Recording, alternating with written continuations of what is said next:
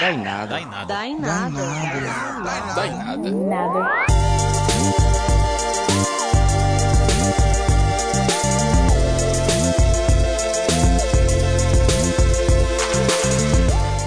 E aí, na dica, e... Oi, gente. Vocês É, tiveram saudades? é, a gente tá de volta. A gente tava de atestado, né? É, amigas. Gente, a gente ficou doente junto. A gente sempre- a tava- gente- Parece aquelas É. mulheres que moram juntos, que ficam do- sente, que, né? que elas menstruam juntos e tal, não sei o quê. Ah, eu acho a foda. gente ficou doente ciclos junto. entram em harmonia. Mas a gente nem tava convivendo, assim. Pois Então, é, uma mas aí a é gente. porque... se- Não, a gente se. Amiga, porque eu acho que a, a gente já tem uma conexão assim que ela não precisa ser dita, ela não precisa estar próxima, a gente só sente. Não, mas Fortaleza teve um boom de viroses e coisas assim. Não, Vocês mas que estão ouvindo a gente mais do Sudeste, do Sul ou de outros países não entendem, mas aqui no Nordeste, a coisa das estações do ano e tal, ela é bem desordenada e tal.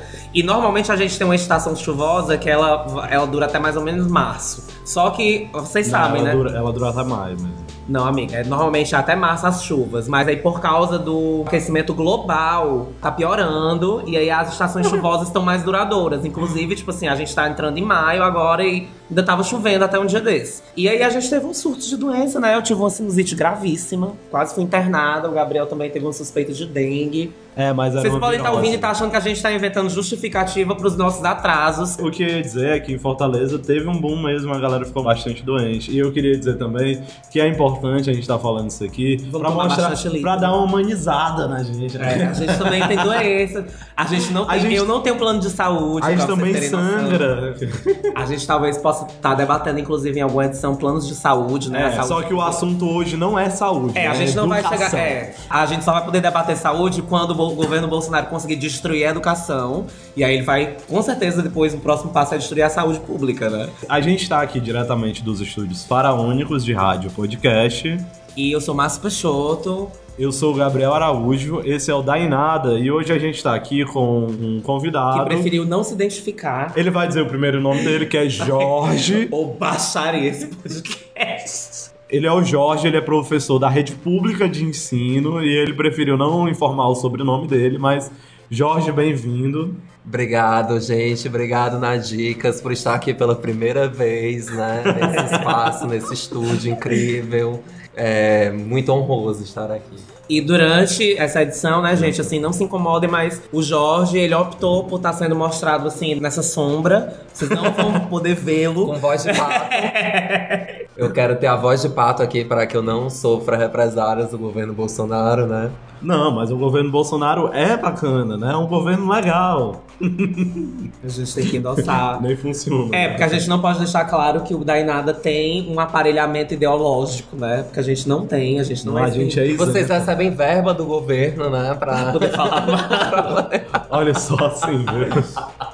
Recebe verba do governo que nem existe mais, entendeu? Vocês recebem verba do governo para contar fake news e aí é, confundir, né? Porque É, fazer essa é a disparos. estratégia dele, é, pra fazer os disparos Eu dele. amo a ideia dos disparos. A gente vai falar sobre educação, sobre os cortes na educação É, a gente já e sobre outros, outras questões que permeiam o MEC, né? Que é Uhum. esse ministério que já foi uma pasta liderada pelo Fernando Haddad. Uhum. E Que era a nossa grande esperança nas últimas eleições, mas que pelo de nosso, algumas pessoas, né? pelo nosso senador pelo Ceará, Cid Gomes. Cid Gomes, Beijo, Cid. beijo Cid. O Cid Gomes, né, que era ministro da Educação da Dilma em 2015, a Folha disse que tinha começado a aparecer um, um Uma rumor, boataria. É, uma boataria no Congresso de que o governo Dilma tinha começado a cair quando o Cid Gomes foi convocado. Que era o ministro da Educação. que era até ministro da então. Educação atual, né, na, em 2015, foi chamado para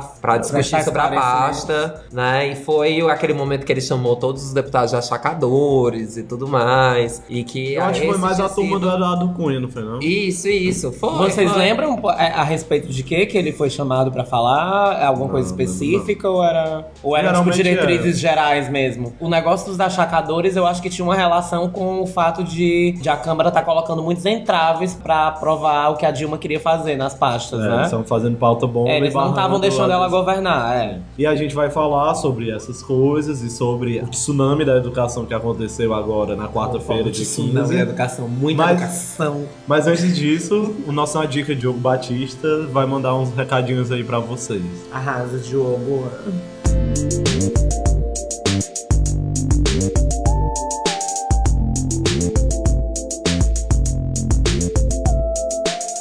Olá, Nadicas! Aqui é o Diogo Batista, eu sou Na Dica de Ouro e você está ouvindo Daí Nada, o seu podcast de cultura pop e política. Se você quiser elogiar, discordar, conversar com os meninos ou até mesmo escatitar o Márcio quando ele ousar falar mal da Beyoncé, manda uma cartinha pro dainadapod.gmail.com. O podcast está no Facebook, Twitter e Instagram como podcast Dainada, tudo junto. Se você quiser ajudar o Dainada a ter mais ouvintes, compartilhe o link nas redes faz aquele stories, marca os meninos e manda pros amigos. Mas se quiser ajudar o podcast a continuar e quiser ter acesso a conteúdos extras no Telegram, pode assinar o Clube na Dica de Ouro, no Padrim, PicPay ou Patreon para quem mora fora, né? E é isso, gente. Beijo, beijo. Mua.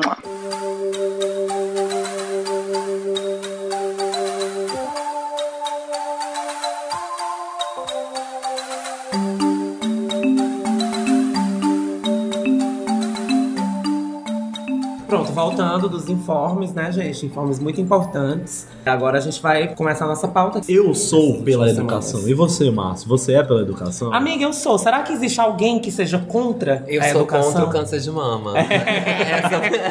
Eu amo Mas tá aí, esse é um, esse é um ótimo ponto pra começar, que é uma coisa... amo esse plot. Há uns anos atrás, tipo uns três anos, quatro anos, dois anos, não sei, Hum. a pauta da educação, ela era unânime, né? De direita à esquerda, todo mundo falava, olha, a educação é uma coisa que o país precisa priorizar. A direita falava, principalmente, né? Precisamos tirar o dinheiro da corrupção para ir para a educação e para a saúde. Nessas manifestações de 2013, que teve uma, uma predominância de um discurso mais à direita. No, No final, o né? discurso, é, o discurso Foi era sempre né? falando sobre a educação, que nós precisamos de educação, saúde e educação, esse país não tem saúde e educação. O bolsonarismo, que tomou de assalto o país de alguma forma, ele conseguiu virar uma chave de que a educação não era tão importante assim, nesse sentido de que a educação precisava ser combatida. Claro que tem toda uma narrativa por trás que tem a ver com o Olavo de Carvalho, e a partir disso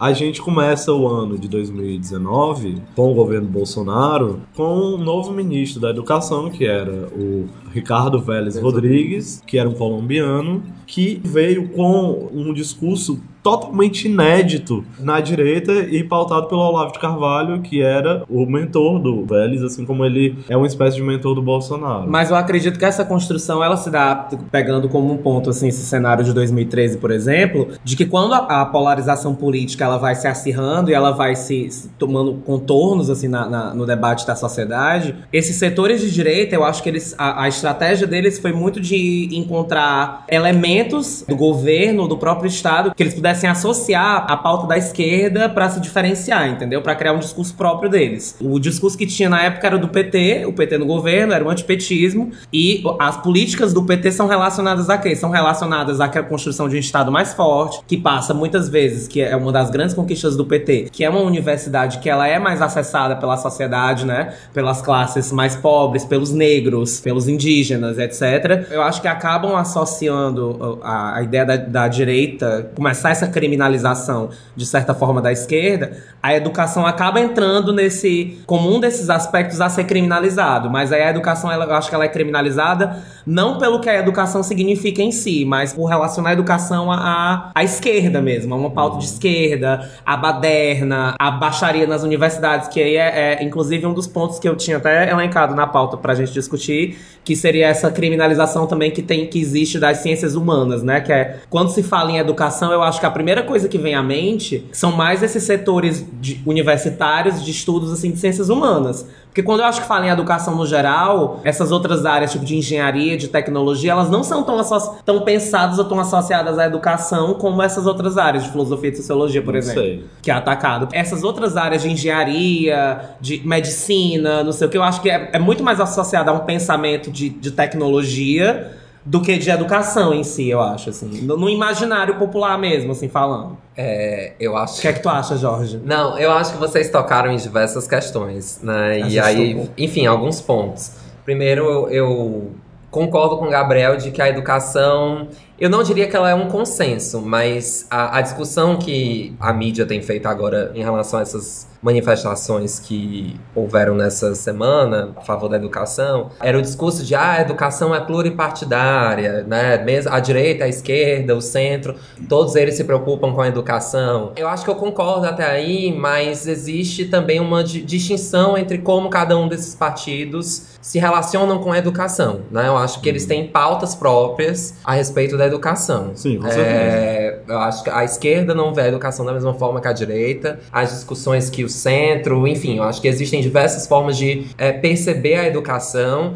E eu acho que em relação a 2013, só porque tu falou, tinha de certa forma no início um- uma certa noção que persiste nas manifestações que tiveram agora no dia 15 de maio de uma defesa das- da educação pública, né, da educação gratuita, da educação acessível para as classes trabalhadoras, das cotas, dos negros, que é diferente de só dizer vamos tirar dinheiro da corrupção para a educação, que eu acho que é um discurso um pouco vazio da direita em relação à educação. Teve uma outra coisa que o Márcio falou da relação da associação da pauta da educação com a pauta da esquerda. Desde que o Bolsonaro assumiu, o Ministério da Educação é o que tem sido pauta, tanto com o. Colombiano, com o Vélez, e agora, agora- com o Weintraub. É muito, É- muito estranho esse nome. Vai É, o nome né? Muito parece que estranho. vai Gente, é entrar- que ele tira esse- essa galera que ele coloca nos Ele disse ministérios? que é, o Weintraub disse que é cearense e que tem descendência indígena. Ele, ai, meu nome é Weintraub, mas meu sobrenome é Vasconcelos, seja isso o que significar. Mas assim, respondendo a pergunta. Ei, mas só, do- mas só contando, vocês viram aquele vídeo daquele deputado que eu acho que é daqui, que ele chega bem cearense, assim, falando: Ah. Ministro, o senhor tem que voltar pro, pro interior, pra, pro Ceará, Eu pro. Nordeste, dançar forró, fazendo.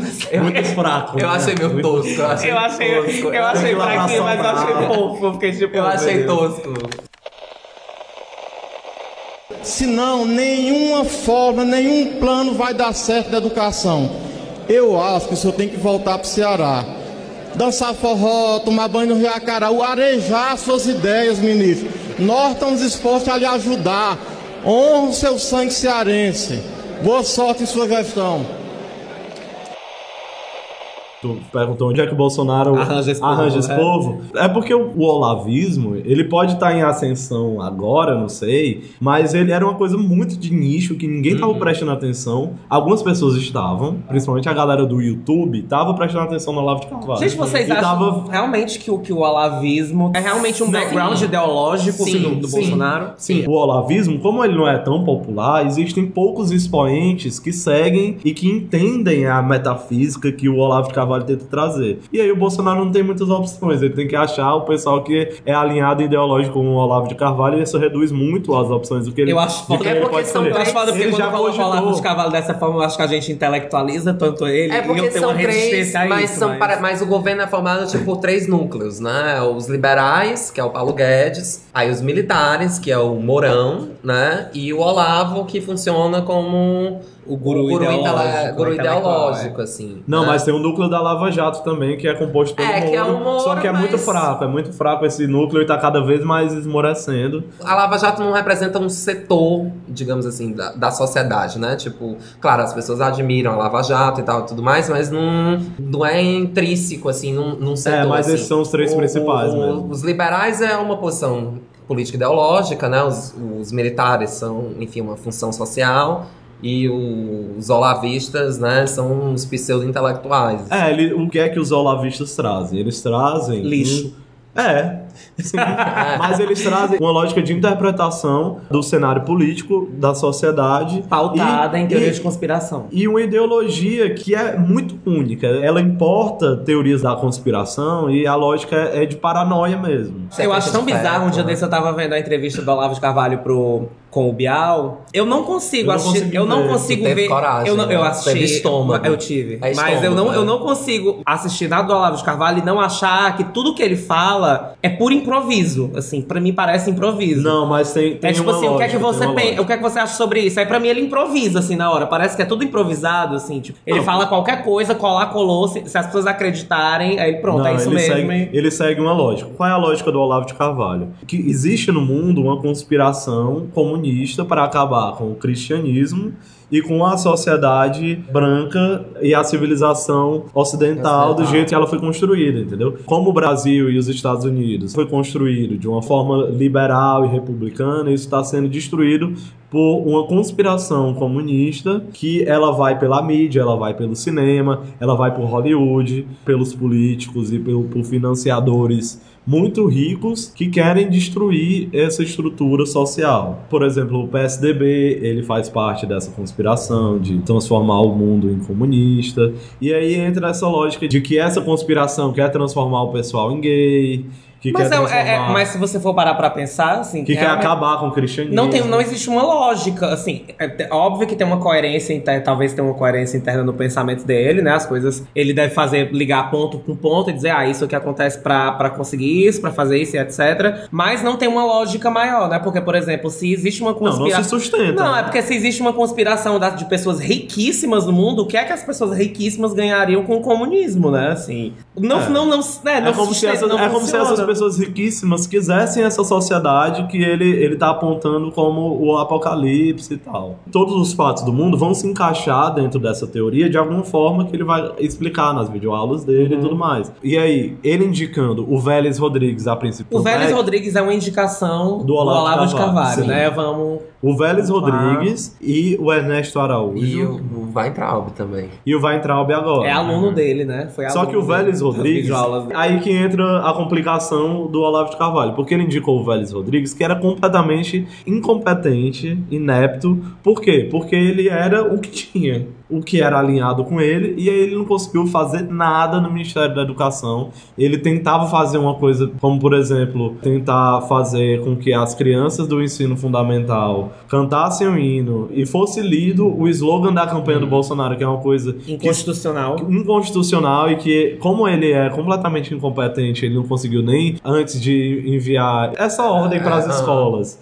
Ele nem verificou se aquilo era constitucional e aí depois ele teve que voltar atrás porque foi Pra mim, o mais obrigado. inconstitucional dessa primeira, me- dessa primeira medida polêmica dele era a coisa de gravar as crianças, né? Que, tipo, viola. Tem além de já, já da violavam o direito de imagem, mas, e ainda eram crianças, né? Que ainda é um agravante, assim, de certa forma. Eu acho que tem. Era isso que eu, que eu queria falar, porque o Márcio falou da ah, associar a educação com a esquerda e tudo mais. Eu acho que tem uma coisa no governo Bolsonaro que também. Se eu não me engano, foi o Rodrigo Maia que falou sobre isso, né?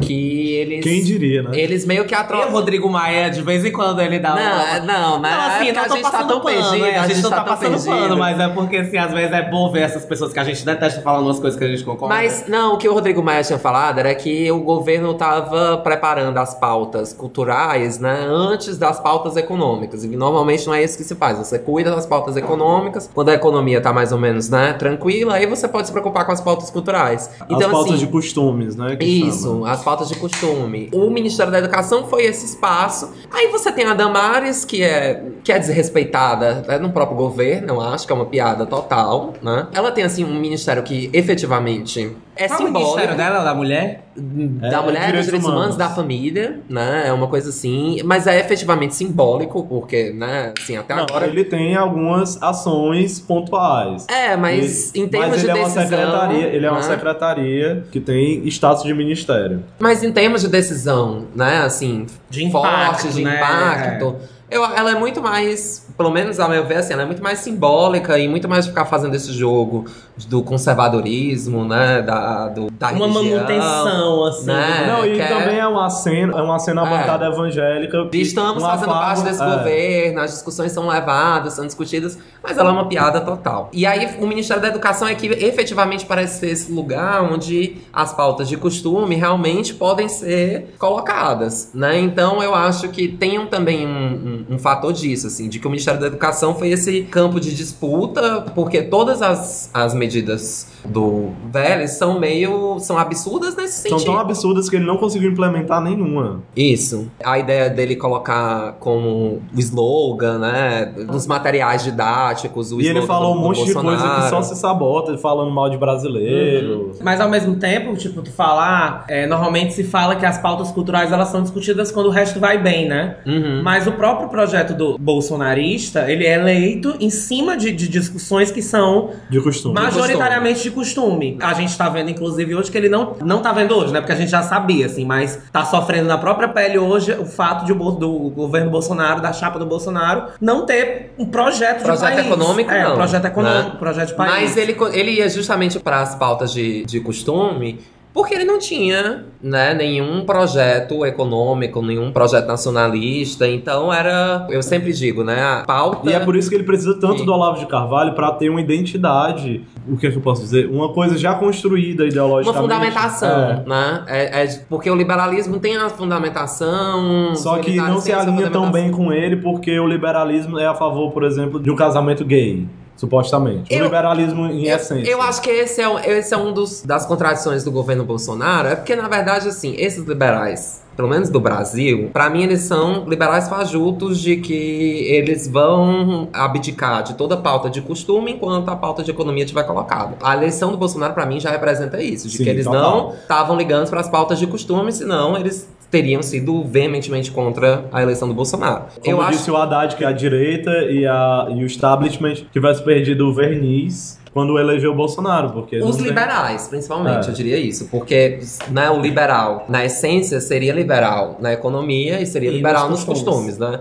Pregaria pela individualidade, pela concorrência, pela potência de cada sujeito, de cada Das indivíduo, classes, né? né? Das É. classes e tudo mais. E- Então que a gente tenha um, um liberalismo fajuto, mas eu acho que eles. O liberalismo daqui do Brasil é meio que, ok, vamos. A gente abdica da pauta de costume o quanto puder, é uma pauta secundária, e a pauta econômica é que é realmente importante. Eu acho que é esse um dos problemas do, do, do governo Bolsonaro, justamente de que a pauta de costumes pareceu, no governo, ser mais importante do que a pauta econômica. As grandes Não, é discussões muito que claro. se fazem é, é justamente sobre as ações do Ministério da Educação, que são totalmente pautas de costume. Mesmo o, o Weintraub, quando ele coloca a balbúrdia nas universidades, ele está colocando a pauta de costume, não é a pauta econômica. Sabe o que, é que ficou parecendo? Que o Mas é Paulo porque Guedes. na, na época da eleição, né, na época de fazer a política, de estar em campanha, essa tática funcionou, né, para ele. Mas em termos de governo, quando ele chega na prática, isso não, não se solidifica, não tem como funcionar. O- não tem como ele colocar o costume antes das questões que de fato alicerçam a sociedade, né, que são as pautas econômicas, enfim, a estrutura, porque eu acho que eu acredito que o costume, ele, a própria ideia de cultura, ela se desenvolve a partir de um alicerce, de uma lógica de funcionamento que uma sociedade vem a ter. Então, tipo assim, é como se ele estivesse querendo interferir na, na estrutura da sociedade, iniciando pelos costumes. E isso não, e tá, É, não- tá, não tá conseguindo acompanhar o que eu tô querendo Eu tô, dizer? por Tipo, exemplo, na era Lula. você, exemplo, muda, você muda a na- estrutura na era embaixo pra poder causar uma modificação em cima. É Na se fosse- era Lula, a mesma sociedade que a gente tá vendo hoje, ela era muito mais permissiva. Você via na prática as pessoas se sentindo mais livres e teve o- a primavera feminista Sim. e uma primavera LGBT, até por conta É que falam de do- uma instabilidade, de uma instabilidade econômica, as pessoas estavam mais tranquilas, mais tolerantes. Mas até. é o que falo, é, os governos do PT eram governos de bem-estar social, né? Como é que foi construído esse bem-estar social? Ele mexeu em quê? Ele chegou querendo interferir na cultura, no- no- nos costumes? Não. Ele interferiu na estrutura da sociedade. Ele deu acessibilidade a, a- das camadas mais pobres e sem acesso, por exemplo, à educação. É, ele deu acesso das camadas mais pobres também a, sei lá, comida, a saúde. E isso vai modificando os costumes, vai tornando as pessoas. modifica as, as relações da sociedade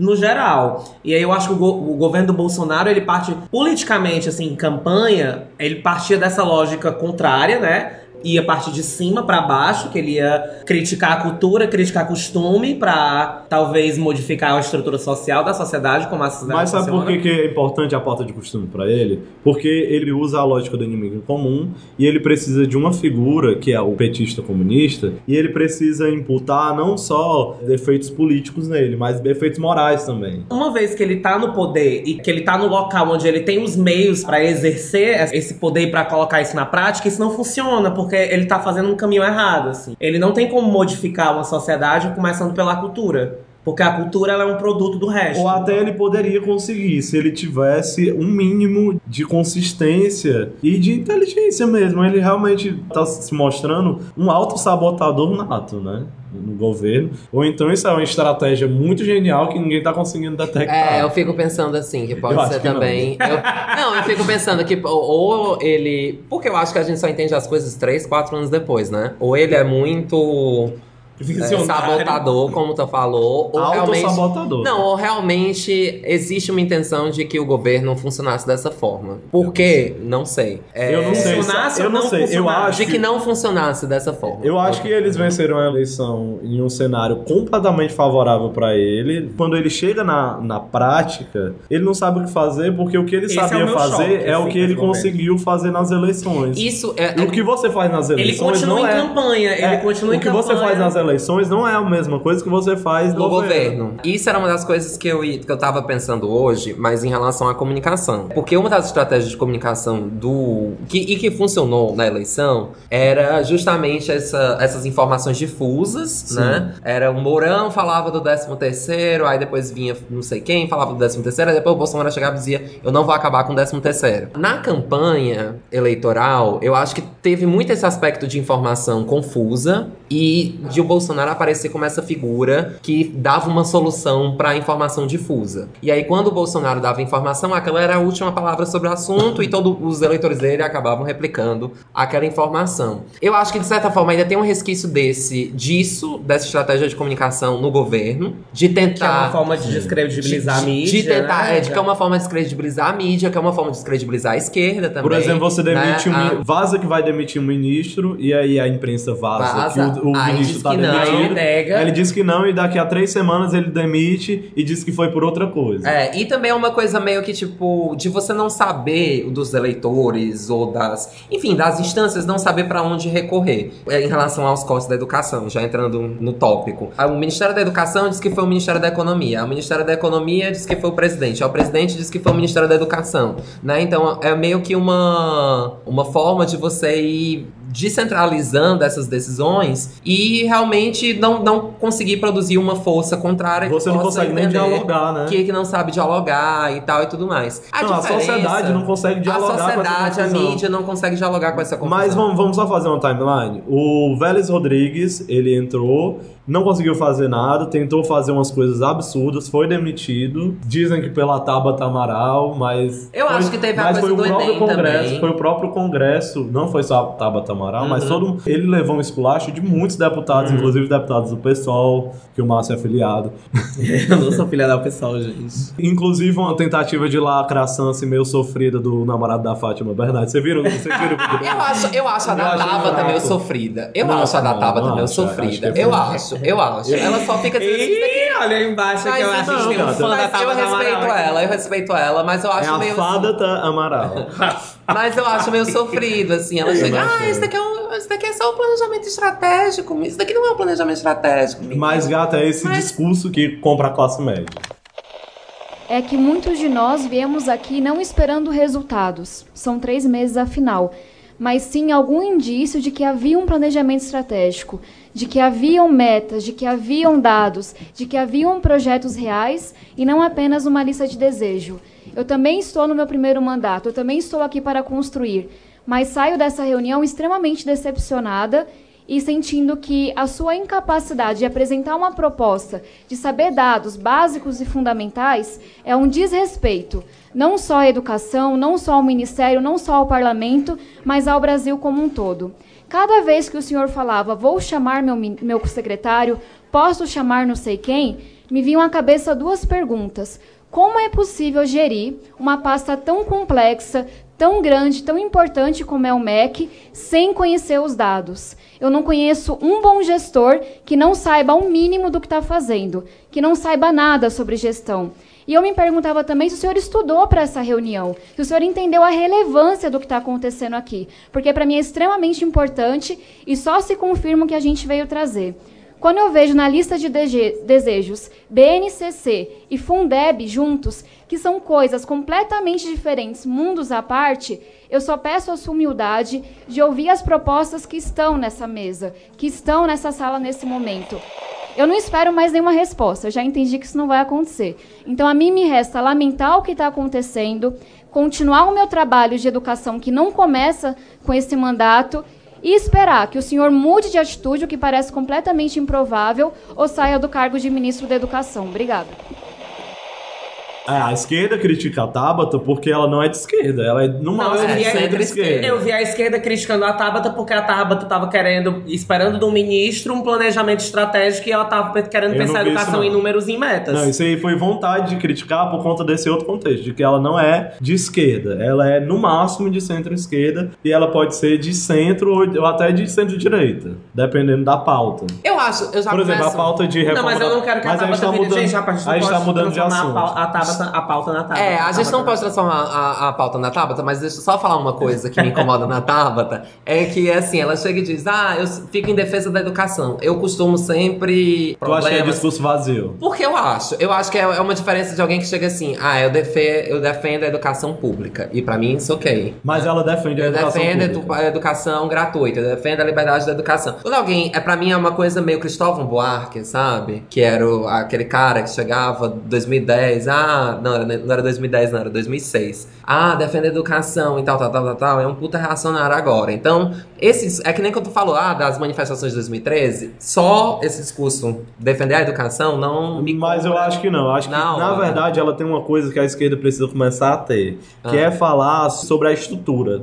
Ela tem a estrutura na ponta da língua pra poder dialogar Mas o que sobre é que tu tá falando de estrutura na ponta É, da língua? essa, estrutura? falar, É sobre, falar sobre os dados do Fundeb, qual é o dinheiro que precisa entrar para o canto, quanto de dinheiro que precisa, o que é que tá faltando, Foi o que quais eu são falei os... dela ser metódica, a esquerda tava criticando isso. Tá criticando isso porque não Eu, faz não, eu isso. fui contra, não, mas eu porque fui não contra, faz eu isso. defen- eu porque fica falando, metódica. fica sendo contra a reforma da Previdência sem falar sobre a estrutura. Às vezes. É pra discussão, não é a reforma da Previdência. É, não é, mas enfim, o, o Bolsonaro tirou o Vélez e aí ele, eu acho que ele teve um pouco de trabalho pra colocar no lugar uma pessoa razoavelmente qualificada e ele achou esse vai entrar, óbvio. Vocês acham que o, que o Bolsonaro demite? É, Abraão Vocês vai- acham vai que o Bolsonaro demite porque ele chega e. Eu acho que sim. Olha, fulano, olha, não vai dar mais. Não vai. Eu não acho que. Gente, eu acho que o Bolsonaro não manda não no governo dele. Eu, também acho que não, eu acho que ele fica só num espaço. Eu, eu, assim, eu tenho essa impressão. Tenho essa impressão, né? Então, Eu acho que, eu acho o Carluxo que, que tem uma bateção de cabeça dos militares. Os militares são doidos pra tutelar ele, mas ele não, eles não conseguem. Acho que os Porque se eles militares- conseguissem, as coisas iam ser totalmente diferentes de Olavo de Carvalho no Mulher, mas os militares são mais né? perdidos que seguem tiroteio também. É todo mundo perdido ali. Quem manda ali é o Paulo Guedes, gente. o Paulo Guedes tem rixa com os militares. Mas não, os É, militares na- não em porra na, nenhuma, na reforma da. Previdência, pelo Paulo Guedes, os militares entravam. Os militares é que tá na discussão. Aí ele encontrou o Abraham Weintraub, Uhum. que é essa figura completamente trêmula, né? Que ele pega os chocolatinhos, É, aí ele vai derrubando os chocolatinhos. Deixa eu cortar aqui, presidente. E ele é uma figura que agrada o Bolsonaro por ter sido supostamente perseguido por uma universidade pública. Pelo que eu vi assim por cima na internet, Também parece ele que reprovou, é, né? parece que é porque ele ficava xingando e discutindo e ofendendo os alunos nas redes sociais Ai, meu por Deus, causa ele de é eu, eu política. sou ele. É. É, total. E aí ele tem essa saga de que ele foi perseguido. E ele aparece como uma figura mais competente do que o Vélez Rodrigues. E Que não é isso- muito difícil. E isso é que assusta, né? Porque o Vélez Rodrigues não conseguiu fazer nada. E aí o Weintraub chega chutando a porta, trazendo essa questão dos cortes. Só ia fazer um adendo, porque quando o Weintraub foi indicado, ele era colocado, o Vélez era indicado como o cara dos costumes, né? Que ah, ele vai sair porque as pautas dele são só de costumes e ele não é o cara estratégico, como a Tabata Amaral E tinha reclamado. E o Weintraub era esse cara do, né, do, do sistema financeiro, que tinha trabalhado no banco. Ah, ele é economista, né? É, que é economista e tal. Não, ele trabalha, é professor de contábeis. E aí ele ia aparecer como esse super cara que ia conseguir tomar conta da gestão. Ia Ele era um resolver gestor. tudo que tá aí, Ele né? era um gestor. Era Ele essa a ia- ideia. Ia É. resolver tudo que tá aí. Eu lembro que quando ele foi anunciado, aí já começou a sair uns vídeos dele falando que comunista tem que tratar, é como o professor Olavo de Carvalho fala, ou seja, já mostrando que ele era olavista também. Você tem que esculhambar mesmo, xingar mesmo os comunistas, ou seja, uma pessoa completamente truculenta e autoritária. Quando ele chega anunciando a política, a, a política dos cortes, pra mim, mais uma vez retomando a- a- o que eu falei do, do Olavo de Carvalho do improviso, vai entrar, ele pega, inicialmente ele pontua, acho que são duas ou são três universidades. e Não, que ele... primeiro fala dos cursos. O Weintraub, ele anunciou os cortes, primeiro em cursos de filosofia e sociologia. Isso foi a primeira medida. E aí, isso era inconstitucional. É Você não pode- inconstitucional por porque a universidade tem autonomia. Então. Você não é, pode chegar no reitor e dizer o que, Isso. o A que universidade que investir. tem essa a- a autonomia de criar os cursos que ela quer, de funcionar com os cursos que ela funciona, com o projeto político-pedagógico que ela quer.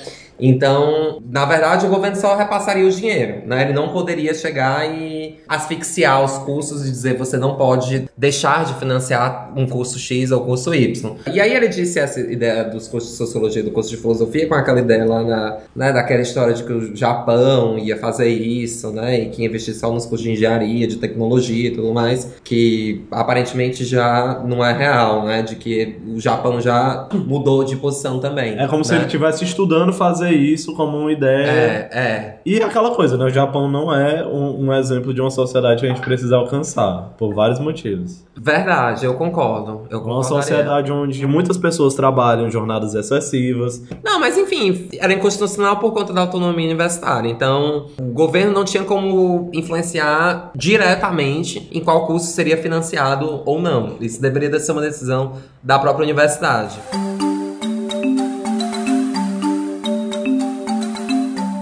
E aí vai entrar logo depois dessa, dessa medida inconstitucional, né? De cortar investimentos em cursos de sociologia e filosofia. O vai entrar, chega e diz que vai cortar 30%, alguma coisa do tipo. Quanto era? Vocês acho que era lembram? 30%. 30% do orçamento de três universidades em específico, por causa, justificando os cortes com por essas universidades realizarem balbúrdia. Que é uma coisa totalmente abstrata. Era a UFBA, a UF e a UNB. A Universidade Federal da Bahia, a Universidade Federal Fluminense e a Universidade de Brasília. né? Eu sei que a UNB ela tem um protagonismo muito forte do movimento estudantil e do movimento feminista, que é muito forte. Eles foram ameaçados de morte daquela história lá da Lola, os incels lá desses fóruns masculinistas, o mesmo do assassino de Suzano. O líder deles ameaçou e a universidade, inclusive, já foi evacuada por conta de ameaças Nossa. de assassinato. Mas retornando, aí vem o plot twist do grande caos desse novo ministro da educação. Só uma coisa, além da balbúrdia, ele disse que também era nas universidades que não produziam. É, e não deu dados. Aquém do E não esperado. deu os dados, e não deu que os produziam dados, né? pouco. E não é verdade, né? São três. A UFBA tá sempre, dependendo do ranking, dependendo do curso, a UFBA sempre tá entre as três melhores do Nordeste. E normalmente as que estão entre as melhores do Nordeste estão entre as melhores do Norte e do Nordeste. A UNB é uma das melhores do país, né? E a UF também tem uma importância muito grande. Então, é, ele colocou essa história de que elas não entregavam dados, de que não eram producentes e tudo mais, além da história da balbúrdia. Mas o que Então, fica aí vem-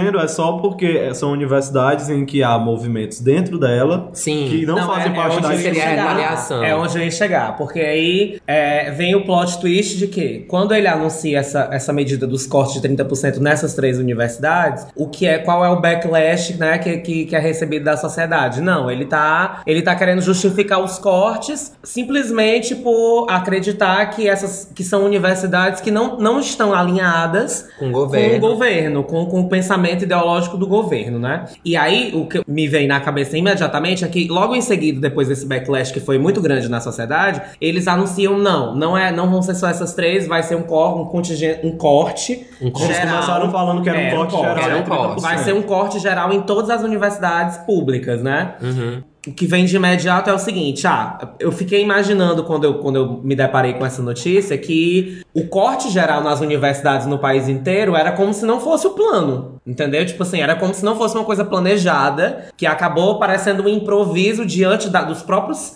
fracassos de comunicação do ministro e de ação do ministro, entendeu? Ele quis fazer uma medida que talvez fosse pra dar um susto ou alguma coisa, tipo para que pra mim é como se o ministro ele tivesse ali atuando dentro do que a gente estava comentando, da pauta dos costumes e da pauta da cultura. É, Mas isso. aí. Ele, não, a gente vai fazer aqui um corte porque é, tem muita balbúrdia. E aí não deu muito certo. E aí ele pegou e foi atuar na outra esfera, que seria o quê? A esfera estrutural. Aí ele, não, o corte ele não vai ser por causa de balbúrdia, vai ser geral, vai ser em todas as universidades. E vai ser por conta da questão econômica. E aí, junto, paralelo a esse, a esse movimento, as redes bolsonaristas e as redes de direita, principalmente as bolsonaristas, os, os grupos de WhatsApp que foram utilizados na eleição e tudo mais, e essa máquina de criação de, de conteúdo, começaram a produzir conteúdos contra a universidade, pegando algumas coisas e tirando de contexto, algumas coisas que realmente acontecem na universidade, e também criando coisas falsas, pegando é, manifestações na Holanda e dizendo que é dentro da universidade.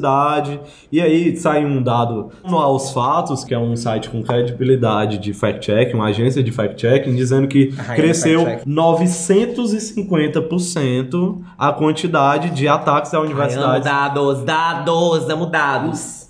A quantidade de envio de imagens de estudantes nus em grupos de WhatsApp.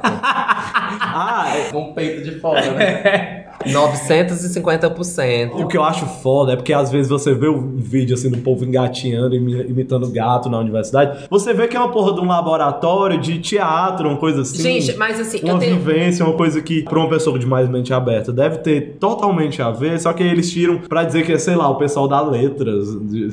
Eu tenho. Mas é porque pra mim isso entra, entra no- no- no- na discussão de que a população geral no Brasil, tipo assim, o Brasil não é um país em que a cultura é, é- é debatida dessa forma, entendeu? Tipo assim, eu acho que o acesso majoritário da população, falando de classes mais populares, à cultura é muito restrito a um tipo de produto cultural muito relacionado a entretenimento, entendeu? Então, tipo assim, no espaço universitário, nesses centros acadêmicos de humanas, de artes e tal, a abordagem e a, e a imersão que os estudantes têm em relação às artes é, com- é muito mais intenso do que esse tipo de produto cultural que a população tá mais é, acostumada a, a ter acesso. Então, tipo assim, quando ele pega essas imagens de processos que são muito específicos, né? Tipo assim, relacionados a, a- a estudos de corpo e tal, e ele joga isso numa esfera pública, A. apoiado num discurso de, do dinheiro público, porque pra mim o que, o que mais deixa as pessoas com raiva e se posicionando contra é a ideia de que o dinheiro delas está sendo Não gasto é, pra... eu não, eu acho que não é. Eu acho que não é. Eu acho que, que é que mesmo tu que, acha, não. Porque eu acho que não é a questão do dinheiro público financiando isso. Eu acho que é a questão puramente moral. Eu Porque acho que eu acho que as grandes classes que são afetadas por isso são os religiosos, são os evangélicos, é a classe média. Não, mas né, eu acho que, que- não tem acesso a qualquer outro tipo Mas de eu acho que uma. Direita que odeia a esquerda associa isso à esquerda e também não gosta. Gabriel, mas eu acho que não é pelo dinheiro público. Eu acho que não, Não é. sei. Eu acho É. que tem. Ok, eu acho que o dinheiro público tem uma relação, mas não é exatamente isso. É, é- porque é como se dissesse assim: ah, tá, mas eu poderia dar o meu dinheiro se fosse financiado pra outra coisa, mas não posso dar meu dinheiro se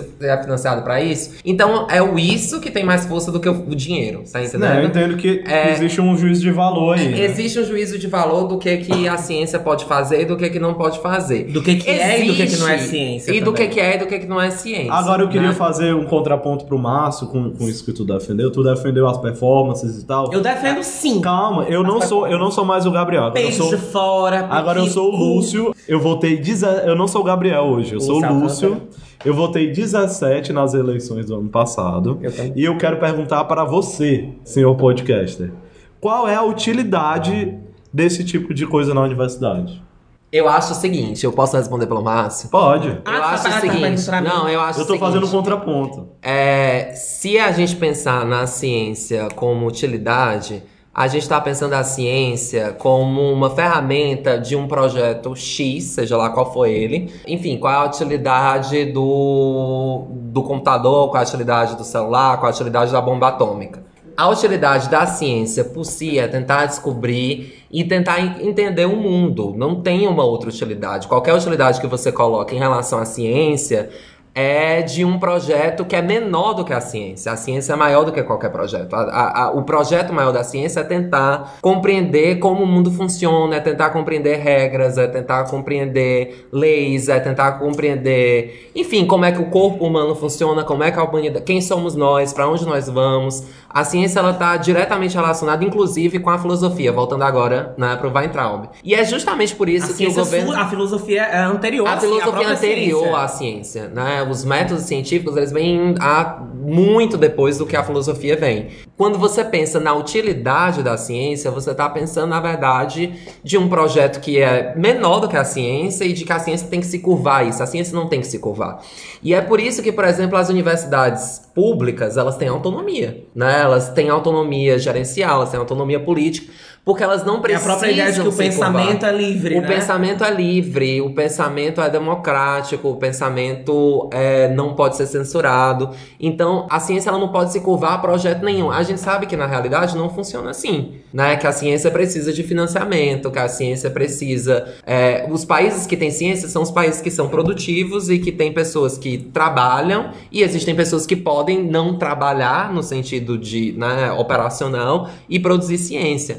Mas a ciência ela não pode se curvar. Se a ciência se curvar a isso, ela, ela não vai ser ciência. Ela vai funcionar a serviço Ela de um projeto alarmismo, que não né, é, que não é dela, assim. É, agora, assim, eu entendo. A, quem não passa por muito tempo de estudo e quem não.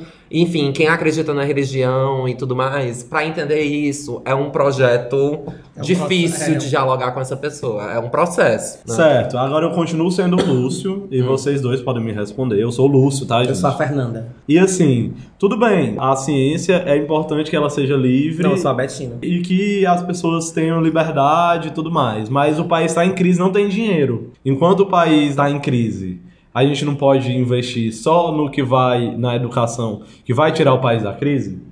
Será que a gente não pode esperar um pouquinho para voltar a investir nessas coisas mais abstratas? Oi, gente, eu sou a Betina. E é, eu, com performance, eu comecei com um investimento em performance de 20 reais e eu transformei isso num patrimônio de 2 milhões. Então, assim, ó. Não, amiga, assim, é. Amiga, não. O Lúcio não é seu amigo. Ó, tá, desculpa, Lúcio. Quando você é, fala nesse tipo de assunto, você tá querendo dizer que você vai começar a criar uma hierarquia do que deve e do que não deve ser estudado. E aí a gente entra num decreto que foi baixado pelo Bolsonaro, agora por último, que é tirando a autonomia das universidades. Não, né? esse decreto que foi baixado pelo Bolsonaro é de que os primeiro assim, só os reitores são nomeados pelo presidente. Os reitores nomeiam os outros cargos, pró-reitores, os diretores e tudo mais. O que o- esse decreto fala é que todos os indicados têm que passar pelo crivo da, do presidente Sim. e das, ou da Casa Civil. É, Ai, meu Deus, será que o Congresso consegue derrubar isso? não, acho que eu não tenho fé nesse congresso, não. Que tu tá falando da relação de você colocar uma hierarquia das pesquisas, né?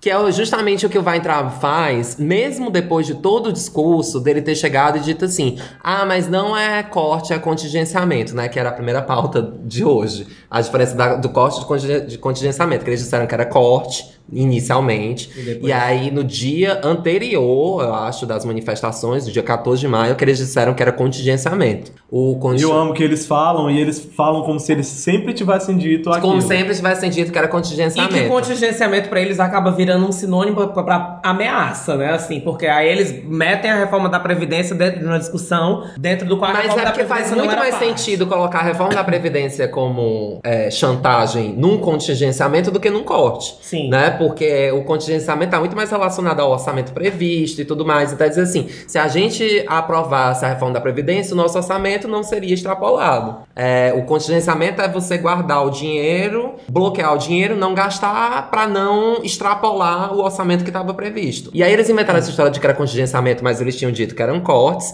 E, E aí eles começaram a fingir que não era mais ideológico. que não era mais ideológico, mas o Weintraub falou diversas vezes lá na quando ele foi chamado para o Congresso, né?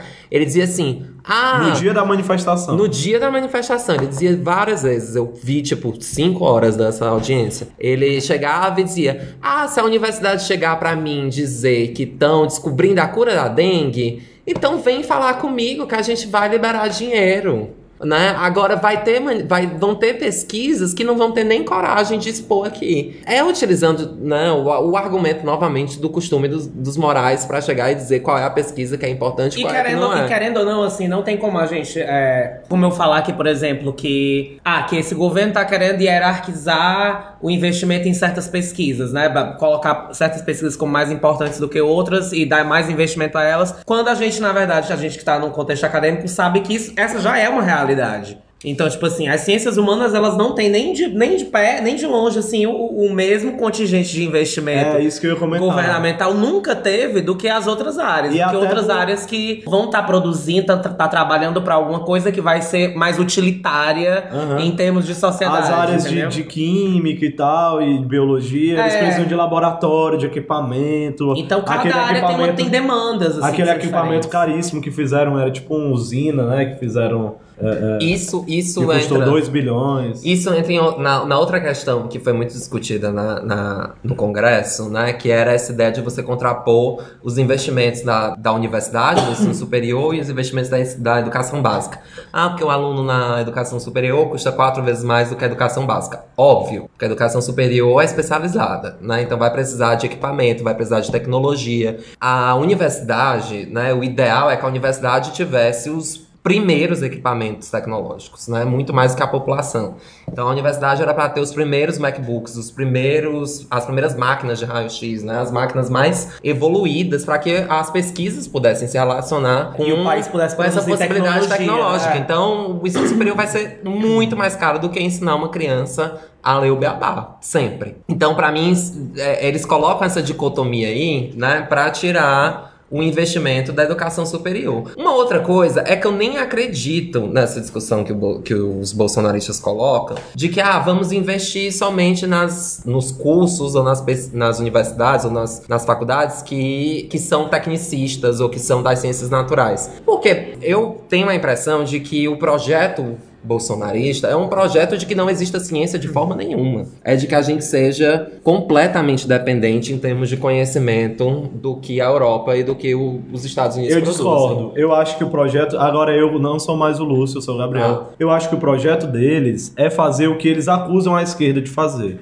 Eles querem colocar a metafísica do Olavo de Carvalho na escola para que as crianças aprendam e, se e sejam doutrinadas do que eles estão propondo. Só que eles estão vendo que não é tão fácil assim. Mas, mas, Gabriel, se os bolsonaristas fossem. é, se eles efe- efetivamente apoiassem a medicina, se eles efetivamente apoiassem a robótica, é, a química, a física, eles estariam. a tecnologia, eles estariam apoiando um projeto nacional.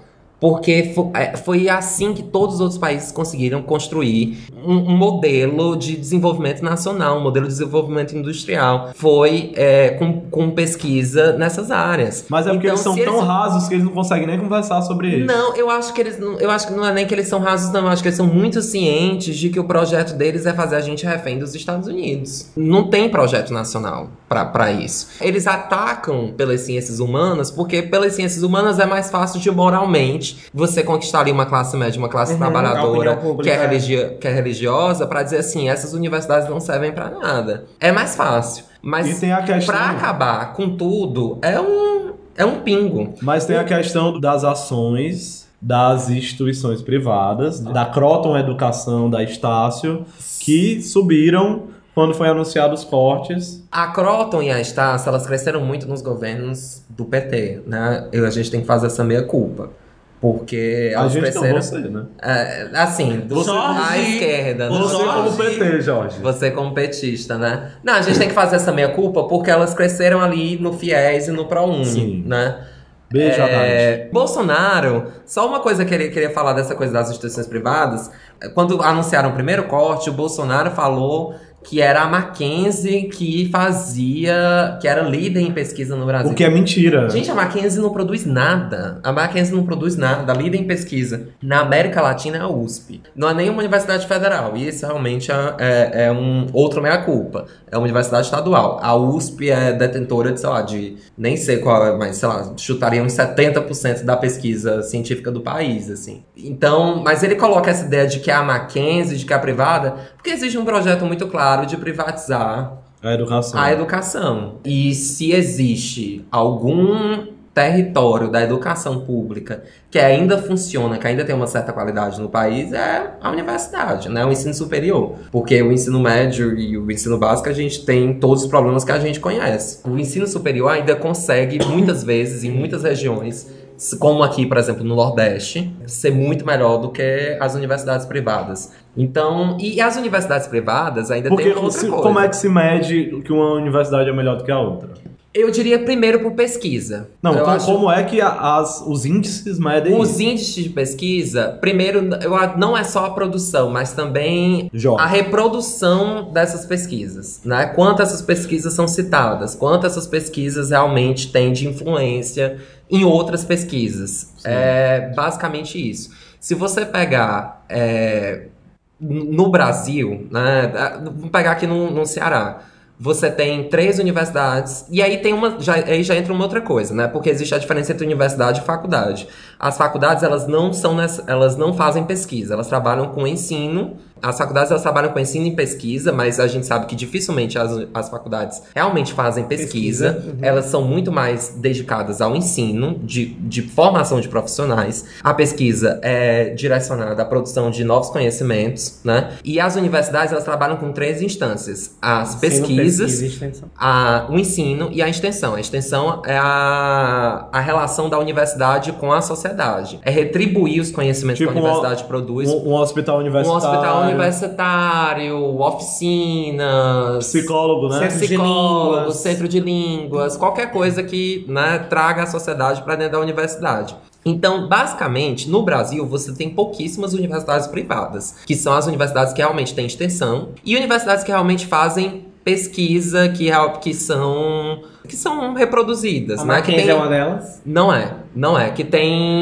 Tá vendo, que tem relevância, que Suck tem relevância. Tem a PUC Rio, que é uma delas. A PUC, assim, eu sei da área da comunicação, que é a área que a gente conhece. A PUC Não, a gente tem a lista aqui. é a PUC. Suck it, Michelle.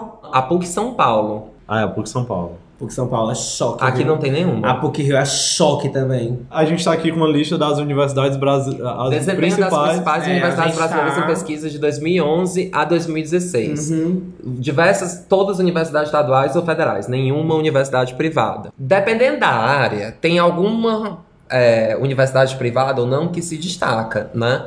Eu conheço a PUC de São Paulo, na área de comunicação tem a SPM, mas pronto, assim. É diferente dos Estados Unidos, onde, onde as universidades são privadas e são elas que são. É outra Ah, lógica. é outra né? lógica. E assim, o desejo das universidades privadas é que elas transformem a educação superior no Brasil em um modelo parecido com o do Chile ou dos Estados Unidos, né? Onde as universidades públicas são pagas Eu acho e que as não- universidades privadas crescem porque, como tem que pagar na pública e na privada, paga logo para a privada. Eu acho que em relação à economia, que elas têm esse interesse, porque em relação à pesquisa, eu acho que elas teriam, elas já têm a capacidade de fazer isso e elas não têm, é, elas não têm Interesse. interesse. Eu acho que Eu é acho que elas não têm interesse. Eu imagino que Gabriel, que as qual universidades é públicas-? Assim, eu acho que na verdade isso, é- isso não é só nas universidades, isso é no Brasil inteiro. Você não tem empresas nacionais que investem em pesquisa. Você não tem um dia. a- E não, tem, tem a uma questão, Petrobras tem uma questão também, é tem uma questão também que É assim, raramente, tem uma né? questão também que raramente é discutida que é pesquisa, por exemplo, quando a universidade pública está produzindo tecnologia, a tecnologia que é descoberta ou que é produzida dentro da universidade, ela é propriedade do estado. É, eu tava falando com um ex-date meu, né, que ele é da, ele é da um beijo ex-date do Márcio. É, que ele é da química. E aí ele tava falando que eles estavam fazendo uns experimentos com alguma coisa. Só que ele tava meio chateado porque ele não tinha como patentear pra ele conseguir dinheiro em cima daquilo que ele tava descobrindo, entendeu? Porque muito pouco viria pra ele, porque era como se fosse uma propriedade do próprio estado. Então, tipo assim, o que é desenvolvido e é descoberto dentro da universidade pública É como público. se- é, é público, é como Né? se fosse. É, é, é como se fosse uma, uma descoberta do Estado mesmo. Assim, a, a Universidade Brasileira descobriu a cura da dengue. Então, a pessoa que descobriu a cura da dengue dentro de, uma, de um- uma pós-graduação em farmácia ou em medicina, sei lá, ela não vai ganhar, não vai profitar disso. Mas na universidade, na, numa universidade particular seria uma outra lógica, né? Eles estariam investindo para conseguir dinheiro em cima de tecnologia. Porque provavelmente uma, uma descoberta de- que fosse feita, se a cura da, da- do HIV, por exemplo, fosse descoberta dentro da FIC, é- é- é- seria uma coisa que eles descobririam. É, da Estácio. Eles descobririam lá, mas aí eles iam fazer o que com isso? Eles iam vender pra talvez o Estado, pra, pra usar essa, essa descoberta, alguma coisa do tipo, não? Primeiro que a Estácio não tem esse caráter de investir em pesquisa. Não, eu né? sei, eu tô dando. É, a gente diria tipo um laboratório, sei lá, de Aleatório, sim. não sei, que investiria na, na cura da AIDS, né? É, e aí, esse, mesmo que esse laboratório investisse, também seria dele. Na a questão. Ele teria que vender pro Estado. O É. Estado teria que comprar essa cura. Não, quem, quem financia é, é o dono, né, gente? Então, assim, se, é- se o Estado financia as pesquisas, a pesquisa é pública, não é? A pesquisa é descoberta e isso, isso eu concordo total, porque eu acho, na verdade, eu, eu acho que qualquer conhecimento deveria ser público. Sim, né? É, o conhecimento concordo. da geração da energia é para ser público, a geração, enfim, da água potável é para ser público, o conhecimento é para ser publicizado, o conhecimento não é para ser detento por ninguém, enfim. Mas aí é uma discussão já muito. O Brasil, pelo menos a meu ver, não tem investimento privado em nada. Não, Os empresários não têm hábito de investir. não existe. Se você parar pra pensar qual é o investimento privado do Brasil, assim, qual é a descoberta que foi feita através de investimento privado no Brasil, qual foi o desenvolvimento que foi feito através de investimento privado no Brasil, é difícil. Você procura. Poxa vida, Você hein, procura. empresários. Porque ne- nem as universidades são isso.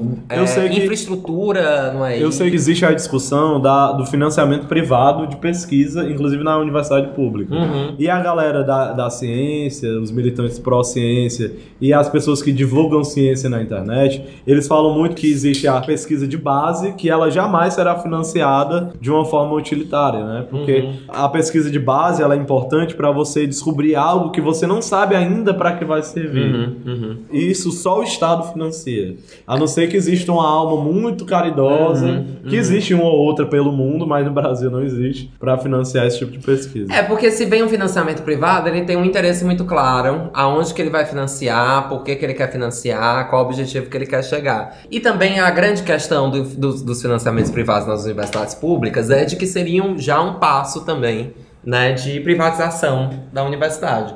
É um tema meio espinhoso, assim, porque... É outra discussão, né? Porque a gente está discutindo aqui se as universidades vão funcionar. Se as, é, se as universidades vão funcionar. As universidades não estão já funcionando, porque a gente precisa lembrar que antes do Bolsonaro, teve o governo Temer, que colocou a PEC da te- do teto dos gastos, né? Que coloca que não se pode investir mais em educação do que já era investido ali em 2016, né? Só vai se colocar a inflação. Ô, véi escroto. Isso é um problema não, muito tô com sério. saudades do meu ex. Isso é um problema muito sério, né? Porque isso quer dizer que, por exemplo, se aparecer computadores mais novos, se aparecer equipamentos mais novos, Não se aparecer como. tecnologias mais novas e mais caras, a universidade não tem como custear isso, né? Então isso já é uma forma. E é por 20 anos, isso é muito tempo, né? São duas décadas. O, o- o cara é tão sem vergonha que ele forçou a universidade a ficar para- paralisada por duas décadas. É uma medida que não existe em mundo, em nenhum país do mundo.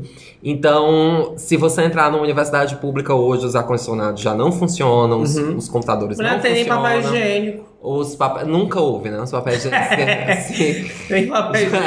É, hoje é que não tem mesmo, né? Eu amo que tem um Hoje até que A tem pessoa- papel a higiênico, mas não não pode tem. nem cagar na faculdade. Você mulher. vai não no tem banheiro. água. Você vai no banheiro da universidade, aí tem assim, ajude-nos a poupar o papel higiênico. Aí você vai olhar, cadê?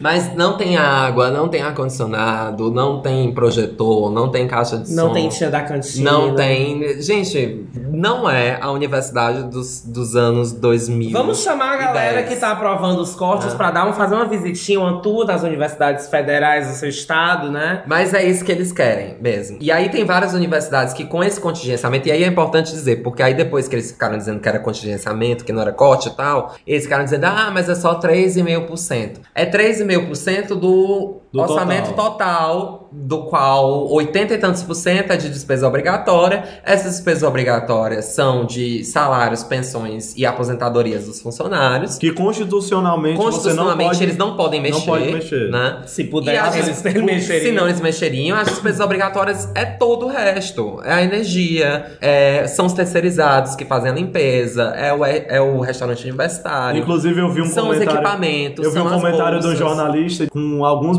bolsonaristas no Twitter do Bolsonaro pedindo pelo amor de Deus que vai perder o emprego no terceirizado, que trabalha na universidade. Realmente não, não tem. As universidades não tem como continuar. Primeiro porque elas já estão num, num processo. Elas já estão apertadas. já estão completamente apertadas. Ai, saudade de 2010, viu? A época de ouro das universidades no Brasil.